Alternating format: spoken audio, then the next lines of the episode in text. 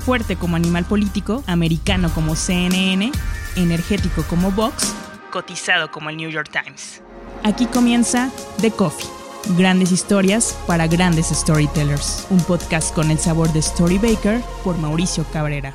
The Coffee con León Krause, periodista, conductor, escritor. León, muchas gracias por estar acá a la distancia y cuéntame en estos momentos, ¿qué tan difícil es? Y justo es algo de lo que tocaste en tu más reciente episodio, ¿qué tan difícil es ser un mexicano en Estados Unidos? Y por otro lado, ser un mexicano que a la distancia vive y siente lo que pasa en México. Digamos que son dos realidades, el mexicano que está allá y tú como mexicano lo que percibes que ocurre en México. Bueno, es un gusto estar contigo, estar con ustedes, gracias por la invitación. Es eh, una gran responsabilidad como periodista vivir eh, en este momento en Estados Unidos y también tener una presencia en México, porque me parece que la, realidad eh, de ambos países requiere de una explicación lúcida en ambos lados de la frontera. Hay, por supuesto, una, una, renovada curiosidad ahora en México de lo que es la política estadounidense, de lo que vive la comunidad mexicana y la comunidad hispana en Estados Unidos, y eso es una ventaja para, para nosotros los periodistas que hemos vivido pues, obsesionados con la migración y con la política de este país desde hace muchísimos años. Eso es una ventaja, pero al mismo tiempo pues, eh, incrementa la ah, obligación que tenemos de ejercer nuestro oficio con... Uh, insisto, claridad, inteligencia, lucidez. Y lo mismo en Estados Unidos, es decir, la historia de la migración eh, centroamericana hacia Estados Unidos y el papel de México y la relación con México eh, requiere hoy más que nunca de voces que eh, la expliquen con esa misma lucidez, esa misma claridad, pero también sumaría yo con autoridad y con valentía moral, eh, porque eh, Estados Unidos atraviesa por una etapa particularmente difícil, como sabemos, con la amenaza del nativismo que encarna en el presidente Donald Trump. Y la única manera de contrarrestar ese nativismo, yo estoy convencido, es contar las historias de la gente, explicarle a la sociedad estadounidense la realidad de nuestros países, de México, de Centroamérica y la realidad de la gran comunidad eh, migrante en, Estados Unidos, sus aportaciones reales a, la vida de este país, a la economía, a la cultura, a la sociedad. Y eh, esa doble responsabilidad pues recae en, eh, en aquellos periodistas que como yo pues tenemos el, enorme privilegio de, de, vivir en este momento en, en Estados Unidos. ¿Dirías que hoy en día es difícil ser mexicano porque digamos que la opción lógica siempre es, bueno, soy mexicano, vivo en México, soy mexicano, vivo en Estados Unidos, y hoy la realidad es que parece haber muchas complicaciones en los dos casos. Pues mira, em, yo, nunca jamás me atrevería a decir que mi experiencia es similar a la experiencia que vive la comunidad eh, indocumentada, por ejemplo. Eh, yo tuve el privilegio de venir a Estados Unidos primero como estudiante, eh, luego tuve el privilegio de tener una visa de trabajo, luego el eh, mismo privilegio de tener una visa de trabajo distinta que me trajo a Los Ángeles y ahora de ser residente permanente en este, en este país. Eh, para mí y para los míos, vivir en Estados Unidos es antes que nada una gran responsabilidad, porque sabemos que nuestra obligación es, digamos, defender el, el, el nombre de México y defender el nombre de los mexicanos, de los inmigrantes en este país. Creo, creo entonces que eh, habría que concentrarse en, cómo es ser mexicano para aquellos que atraviesan por una situación infinitamente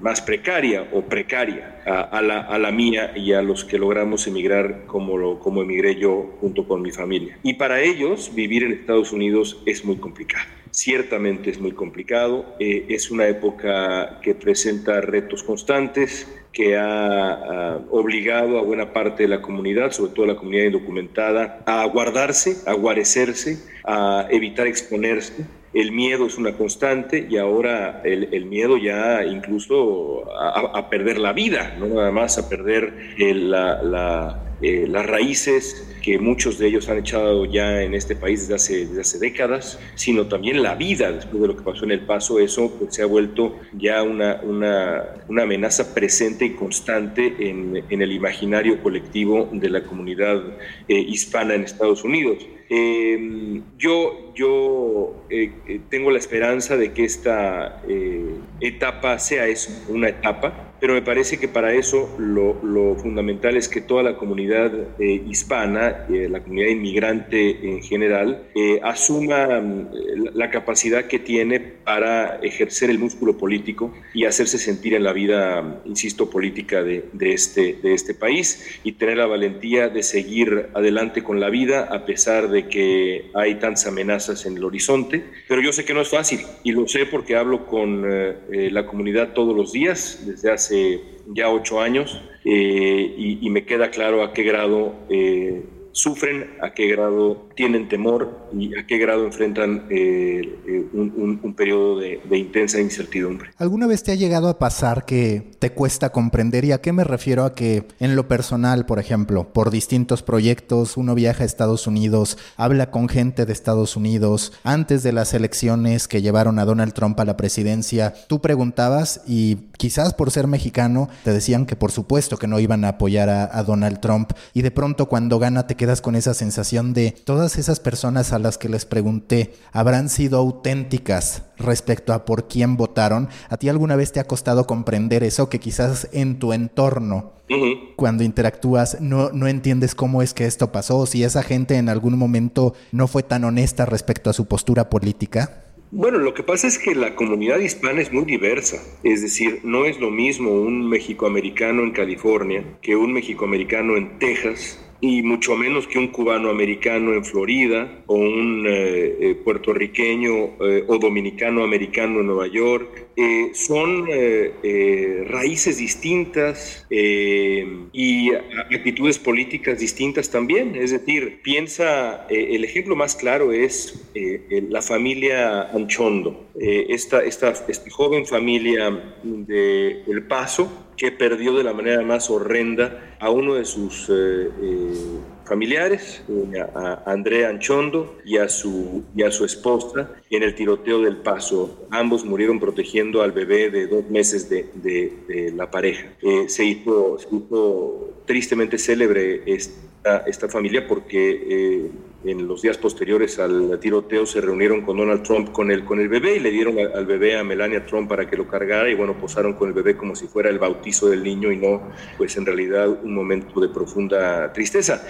Eh, la familia Anchondo es trompista. La familia Anchondo eh, incluso uh, declaró después de la tragedia, una tragedia inspirada en la retórica de Donald Trump, que simpatizaban con Trump. Y si uno simpatiza con Trump después de que el, presidente y su retórica nativista y racista ha inspirado al hombre que le robó la vida al hermano de uno, al hijo de uno, pues eh, eh, eso, eso, eso te, demuestra a, qué grado es complicado generalizar sobre la comunidad hispana. Eh, yo, yo, creo que hay un porcentaje, no mayor ni mucho menos, pero un porcentaje de hispanos en Estados Unidos que que tienen un, apego ideológico al Partido Republicano, eh, que me parece respetable, y que no ven que Donald Trump sea una figura suficientemente transgresora o alarmante como para abandonar al Partido Republicano.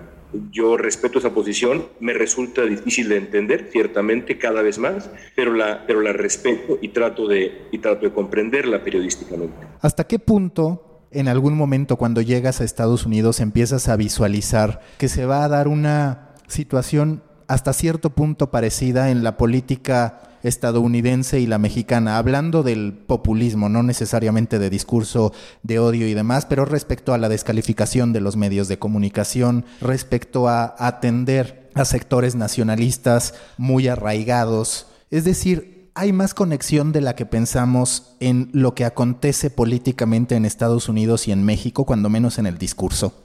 Déjame ver si te, si te, si te entiendo bien. Lo que quiere decir es si, hay, digamos, una, una, cobertura ahora con lo que ha pasado, una cobertura mejor de este tipo de discursos radicales? Digamos, sobre todo, más que eso, si para ti este paralelismo, este populismo de Trump llega a México, si algo hubiera cambiado, si por ejemplo Hillary Clinton hubiera ganado la presidencia en México, porque a veces parece que se repiten los momentos con actores distintos.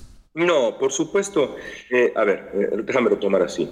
Eh, la relación bilateral habría sido distinta con, con, Hillary Clinton. Yo, yo, por supuesto, no idealizo a los demócratas y hacerlo sería ingenuo, pero me parece que en los hechos el gobierno de Donald Trump ha sido un gobierno de verdad terrible con los mexicanos que viven en Estados Unidos, con México como, como país eh, eh, y con los mexicanos que en, eh, México también, porque los ha agredido, calumniado desde el principio mismo de su campaña. Yo, yo repito siempre que le tomó 100 segundos a Donald Trump comenzar a agredir a los mexicanos en el lanzamiento de su campaña y desde entonces no ha parado.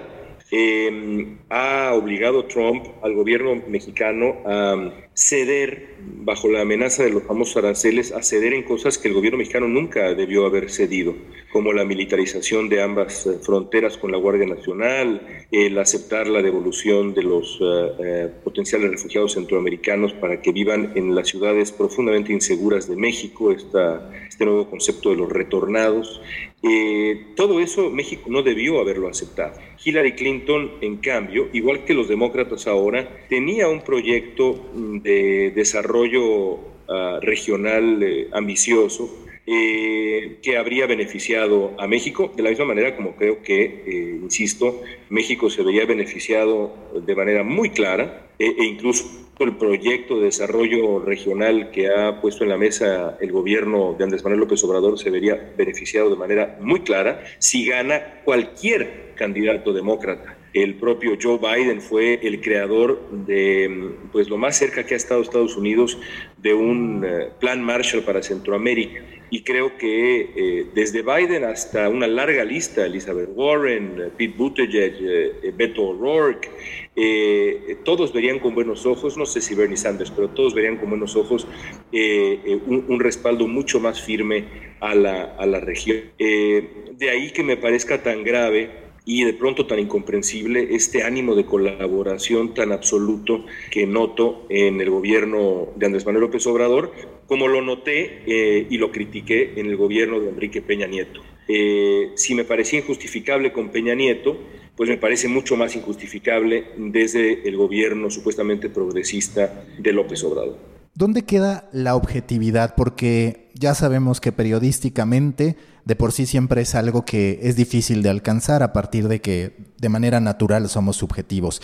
Pero hablando también del usuario, y es una reflexión que hace unas horas hacía, ¿no te parece que vivimos en una época en la que incluso más allá de la objetividad periodística, quien no quiere una objetividad o quien ya va decidido a qué va a creer es la audiencia, porque tú a veces ya puedes tanto en Estados Unidos como en México mostrar datos duros y de algún modo tienen un fanatismo estas audiencias donde no les importa lo que les pongas, ellas creen en algo. Sí, y eso es terrible. Eh, yo, yo por eso siempre defiendo esa frase extraordinaria eh, que, que, dice que, bueno, eh, todos tenemos derecho a nuestra propia opinión, pero no a nuestros propios datos o a nuestros propios hechos. y esa, y esa es, para mí una regla de oro en, el periodismo y francamente hasta en la vida. porque el, decir que uno tiene sus, sus propios hechos, eh, eh, hace imposible, digamos, el debate civilizado. Porque si no podemos ponernos de acuerdo en eh, los hechos, pues ¿cómo, ¿cómo podemos debatir sobre ellos? Una vez que vemos los hechos, podemos ciertamente debatir sobre sus causas, sus ah, ah, desenlaces, sus consecuencias, etcétera. Pero partir de los hechos, si no partimos de los hechos, el debate se hace de verdad muy complicado.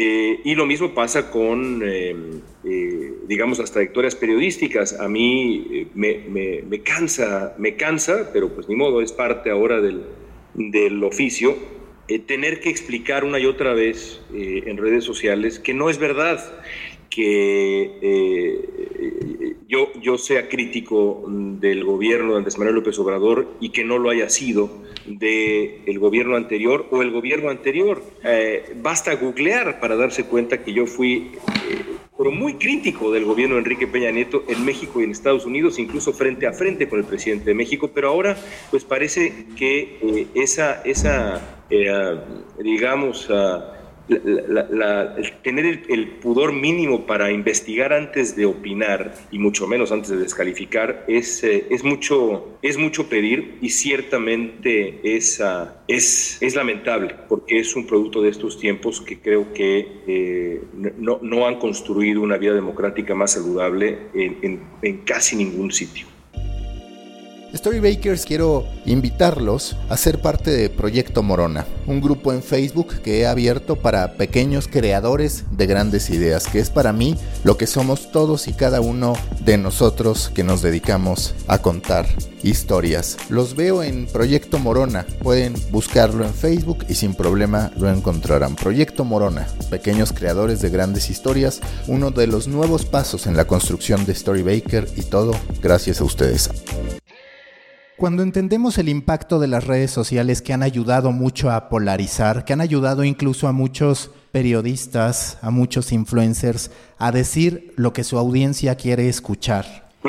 ¿Qué opinas de la decisión del New York Times de primero titular de cierto modo este llamado de Donald Trump, en este caso particular, a, digamos que por primera vez no hay un discurso de odio, cuando menos oficialmente, y ante la presión de la gente, cambiar el titular. Porque, eh, a ver si discrepas conmigo o estás de acuerdo, lo cierto es que esta vez es un hecho que Trump no se atrevió a ir por el odio directamente pero también es cierto que todos los antecedentes harían natural el que el New York Times hubiera editorializado de manera distinta. Yo creo que el Times se equivocó.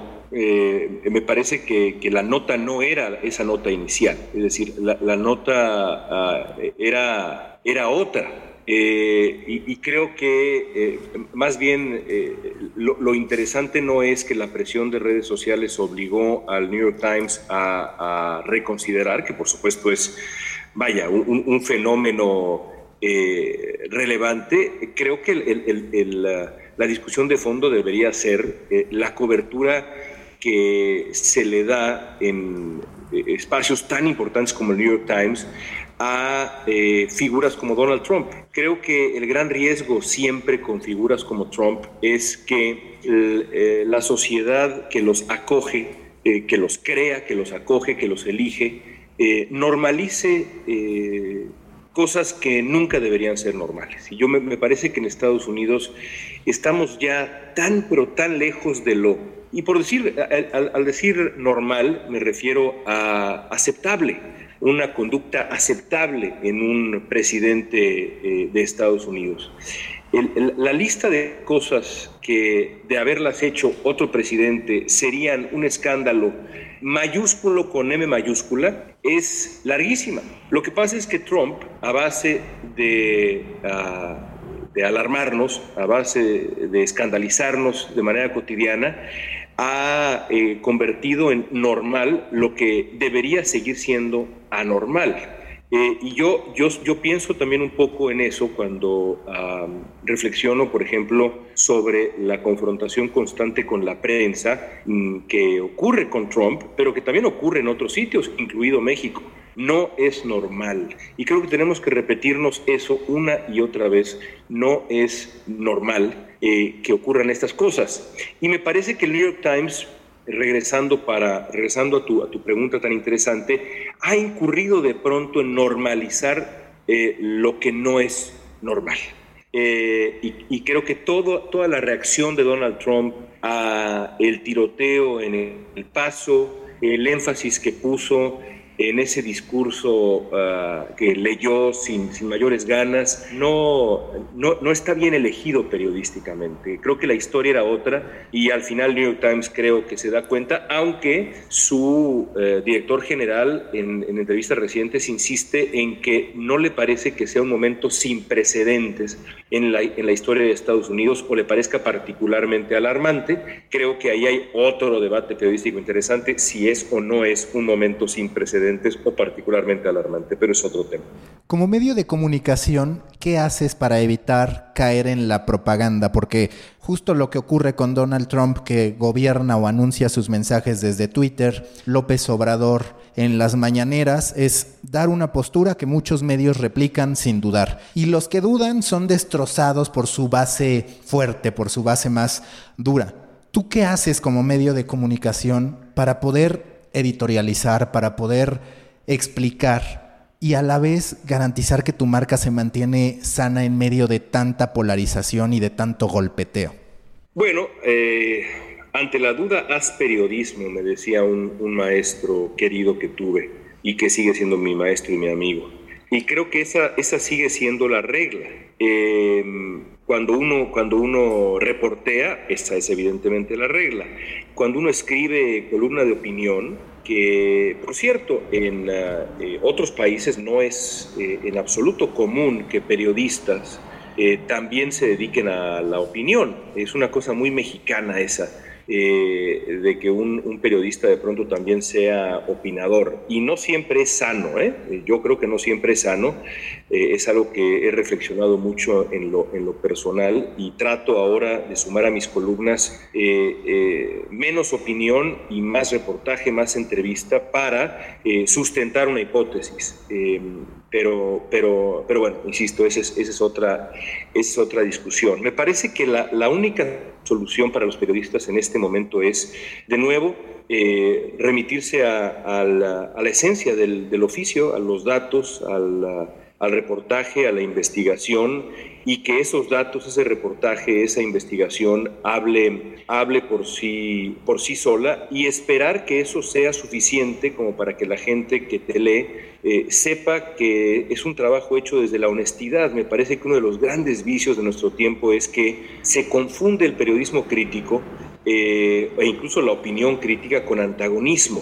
Y peor todavía, se confunde el periodismo crítico eh, o la opinión crítica con el deseo de ver fracasar a un gobierno.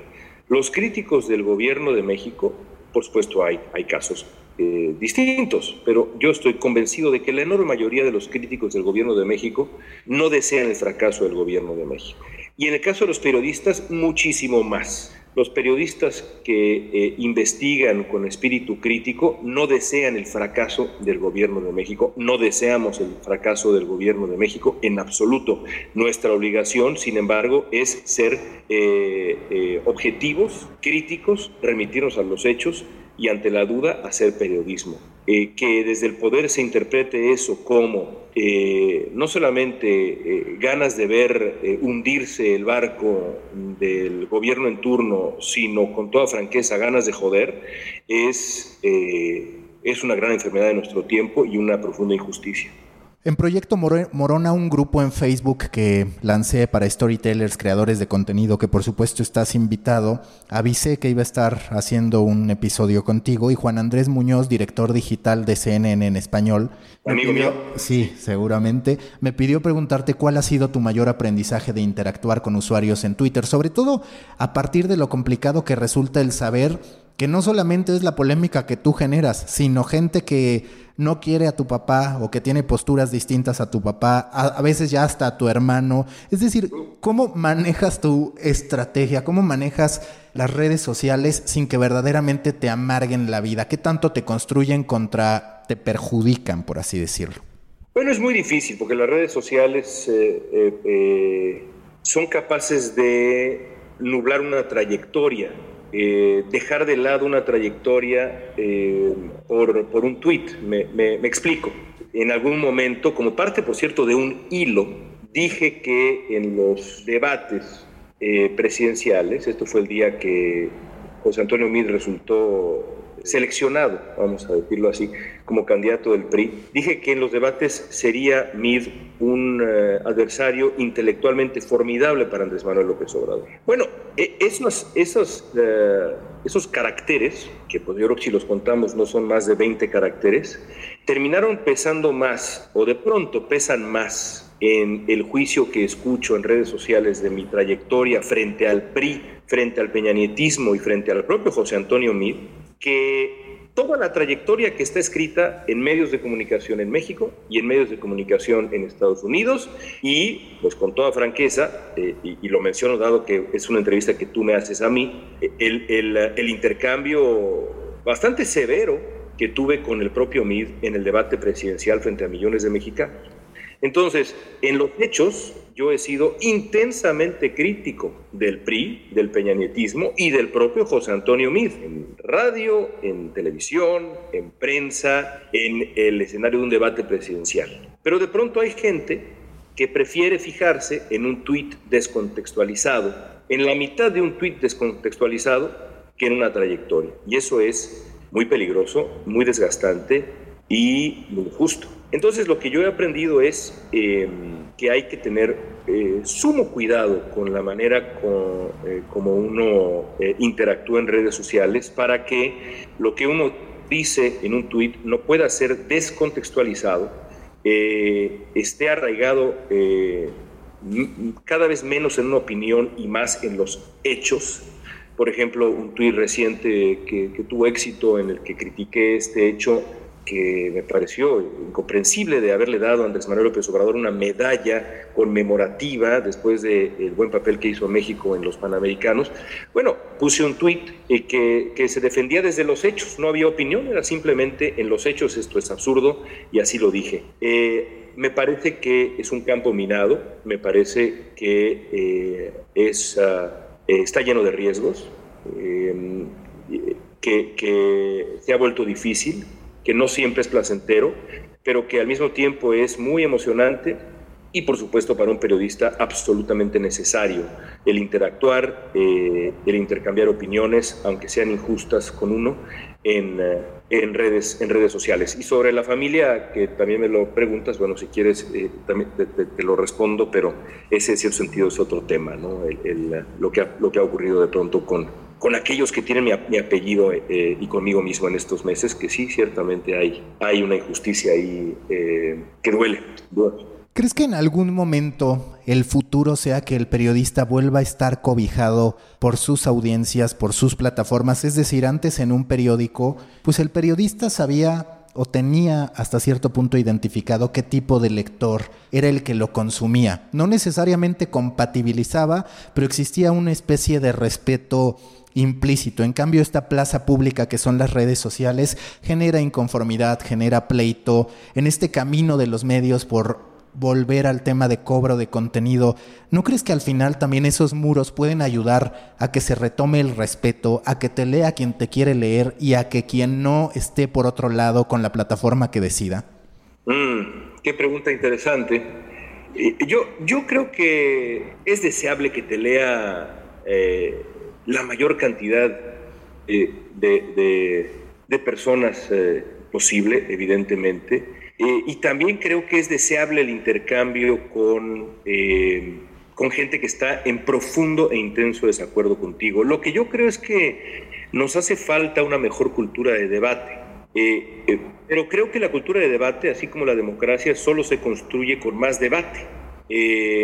me parece en ese sentido, por ejemplo, que los debates presidenciales y, lo dije antes siquiera de, tener el privilegio de haber sido seleccionado como uno de los moderadores, eh, lo dije eh, con toda claridad, me parece que fue un brinco exponencial en cuanto a nuestra cultura de debate. Eh, además, eh, en el INE fueron muy valientes y no pasaron, digamos, de los debates horrendos, que en realidad no eran debates de hace seis años, a, debates un poco mejores o, un poco más contenciosos. Escogieron formatos que incluso obligaban a los periodistas, y eso lo viví en carne propia, a, tener intercambios eh, más bien ríspidos, que en otros lugares pues serían si no mal vistos, porque tampoco creo, creo que serían mal vistos, porque además está inspirado, estuvo inspirado el formato en, en lo que se hace, por ejemplo, en Chile, que es un país con una cultura de debate muy eh, admirable, Ciertamente en otros sitios habría, habría colegas que dirían, caray, eso estuvo un poco fuerte, esa interrupción, etcétera. Por eso creo que fue eh, un, brinco exponencial y yo espero que los siguientes debates sean todavía mejores. También creo que los eh, programas de televisión de debate en México están creciendo, están mejorando y eso me da mucho gusto. Y creo que eh, eso nos llevará idealmente, viendo esto como vaso medio lleno, a eh, el poder tener eh, intercambios más respetuosos, eh, que no reverenciales en absoluto, respetuosos de ambos lados, en donde lo que se debata, se discuta sea la sustancia y se deje de lado la descalificación ad hominem y la calumnia, que no hace más que enturbiar el debate y la calidad de la discusión pública. yo, yo en ese sentido soy, soy un optimista. Muchos de ustedes ya lo saben, pero a los que no quiero contarles. Hace ya 80 semanas, e incluso más porque reconozco que en algún momento llegué a no enviarlo, inicié The Muffin, que es la base de todo lo que ustedes hoy ven y escuchan como este podcast. The Muffin es un newsletter con insights de la industria digital, del marketing y del storytelling, tanto en México como en Latinoamérica y el mundo. Me gustaría mucho que se suscribieran si es que aún no están por allá, sobre todo como un reconocimiento a que fue la primera piedra de esto que cada vez es más grande, como ya se los dije al principio, gracias a ustedes. Suscríbanse a The Muffin para recibirlo cada semana. Storybaker.co diagonal de guion medio muffin. Storybaker.co diagonal de guion medio muffin. Los espero por allá para poder seguir contando historias adictivas con ricos nutrientes para nuestro cerebro. Hablando de tu trayectoria profesional, dirías que te ayudó mucho el tener inicios, y si me equivoco tú me lo me corriges por favor, como escritor. ¿Por qué? Porque eso te permite ofrecer una narrativa, es decir, a todos nos queda claro que como periodistas, salvo que se trate de una exclusiva que además nos va a durar unos cuantos segundos, hoy tiene muchísimo valor la narrativa, el cómo cuento algo. A lo largo de tu vida has tenido dirías, una gran ventaja a partir de esa formación como escritor e incluso como historiador para que hoy llegues y seas un, periodista con esa narrativa y esa capacidad para impactar? Bueno, te agradezco. Eh, sin duda, sin duda.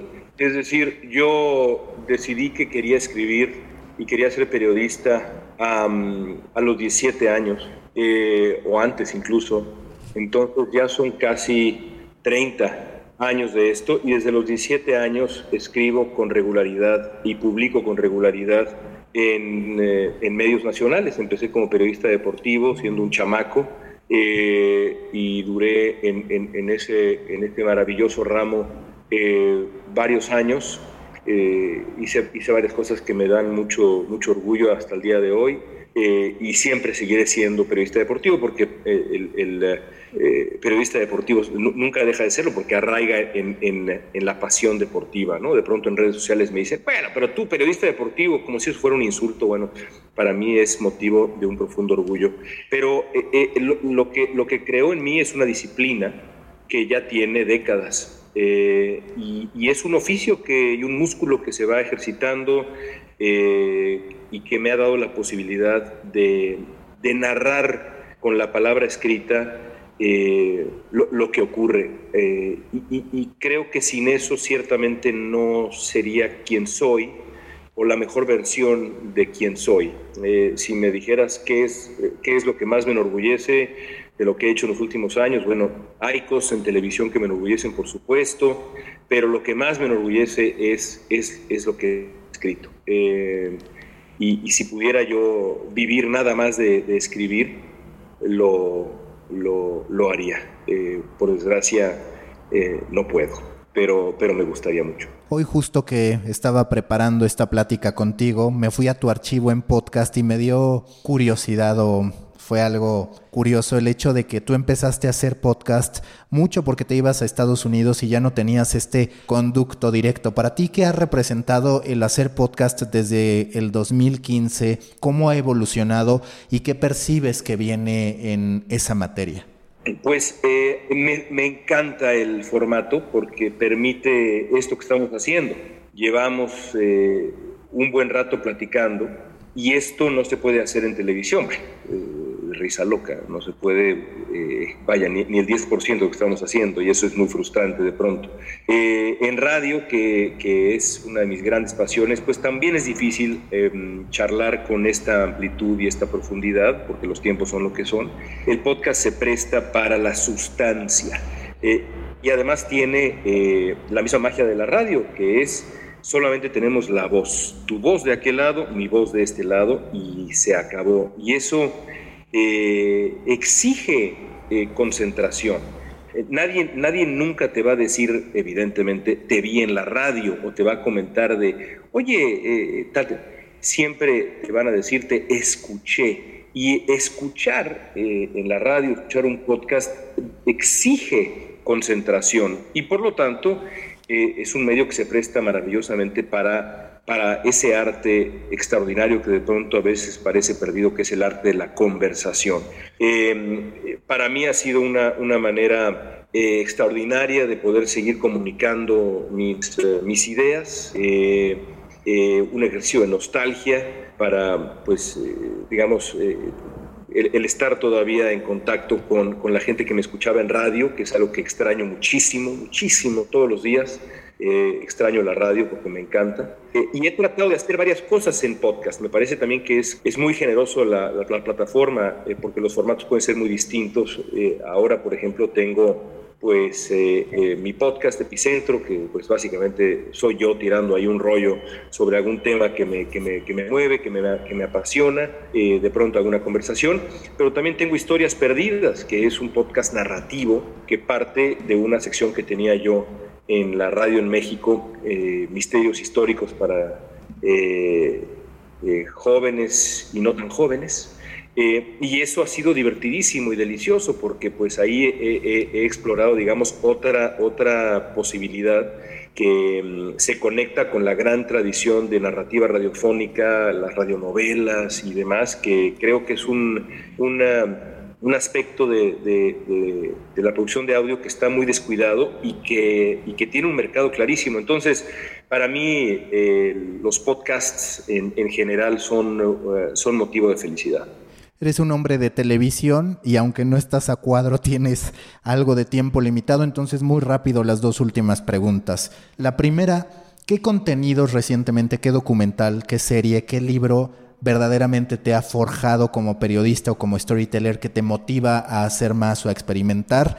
Esa sería la primera. Uf, em, mm, uf hay, hay, hay, hay tantos. He estado, he estado leyendo mucho sobre, sobre nativismo en, ah, en Estados Unidos eh, y, y, eso es un tema que me, que me apasiona porque me parece que, que tenemos que, que entenderlo a, a, profundidad, ¿no? Eh, y hay, hay varios libros ahí que, que son extraordinarios, ¿no? El, el, el, gran, el gran clásico se llama Strangers in the Land, eh, que es eh, un libro de verdad, de verdad conmovedor y al mismo tiempo eh, aterrador sobre, sobre el tema, que es el, último libro, digamos, que terminé de leer. También me, me parece que el, el, el tema de, del momento cultural que vivimos es, uh, es muy atractivo. Acabo de terminar un libro muy polémico de, de Bret Easton Ellis que se llama White, que es pues, una diatriba en contra de la corrección política y demás que me, que me parece ah, eh, de verdad, pues vaya, es, una, es una provocación genial, pero, pero, pero digna de, leerse. yo, yo, te diría que, que, esas son, digamos, las últimas dos eh, obras que he que he terminado y que me, que me, que me han interesado muchísimo, pero es, es, una película, es una pregunta tan complicada uh, porque hay muchas cosas. Yo eh, tengo, tengo la mente muy dispersa porque tengo eh, la maldición o la bendición de, de, sufrir de una eh, curiosidad universal. Entonces también he estado leyendo mucho sobre la historia de, de Barcelona con Guardiola y la batalla con, con Muriño y, en fin, mis distintas pasiones se van, se van ahí mezclando. Hay un podcast reciente también, que bueno, ya va en su tercera temporada, que me parece extraordinario, que es el podcast Revisionist History de Malcolm Gladwell, y me gusta porque nos, porque nos obliga a todos los que lo escuchamos a repensar. Em, a repensar muchas cosas, a, reconsiderar posiciones que teníamos ya adoptadas y a, reflexionar sobre si esa posición eh, eh, todavía tiene validez o, incluso si es racional. Así que eh, yo te mencionaría eso también como una de mis, de mis pasiones recientes.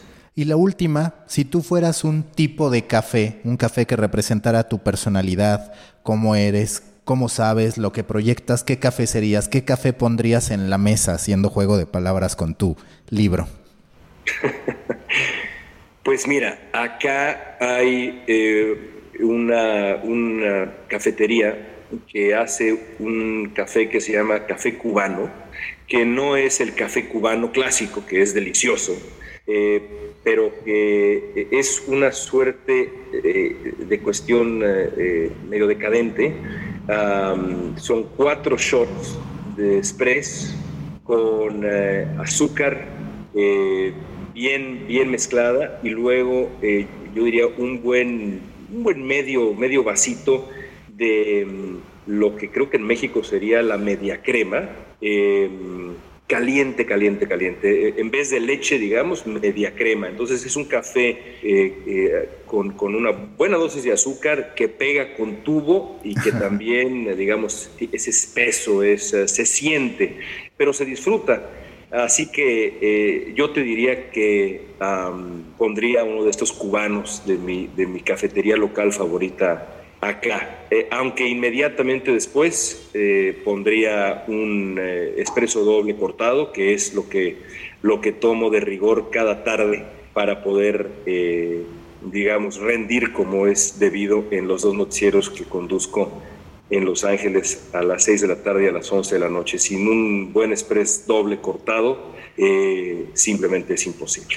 León, muchísimas gracias. A ver si un día podemos tomarnos ese café cubano, además con ejemplares, porque la verdad es que yo la primera vez que supe de ti todavía era joven, o era mucho más joven que ahora que ya no me considero, pero fue a través justo de los libros de Editorial Clio de la historia del fútbol mexicano, que de ahí empezó a resonar mucho tu nombre en mi cabeza, junto con los otros autores como Greco Sotelo y por ahí también Carlos Calderón Cardoso. Muchas gracias. No, hombre, pues qué, bonitos recuerdos. Eh, fue, fue esa una, una, eh, una obra eh, entrañable que luego derivó en, en, hazaña en este programa de documentalismo deportivo que tuvimos también y que creo que todavía está por ahí rondando. y bueno, fue, fue nuestra carta de amor al fútbol mexicano, una carta de amor que por cierto espero continúe de otras maneras en, en el futuro, porque el amor por el fútbol eh, a pesar de ser Cruz Azulino, no se va jamás. Y eso sí es lealtad pura. Muchas gracias, León. A ti un abrazo. Busca la próxima semana un nuevo episodio cargado de emprendimiento, endulzado con grandes historias y narrado por grandes storytellers. Suscríbete a The Coffee, un podcast de storytellers para storytellers, un producto de Storybaker por Mauricio Cabrera.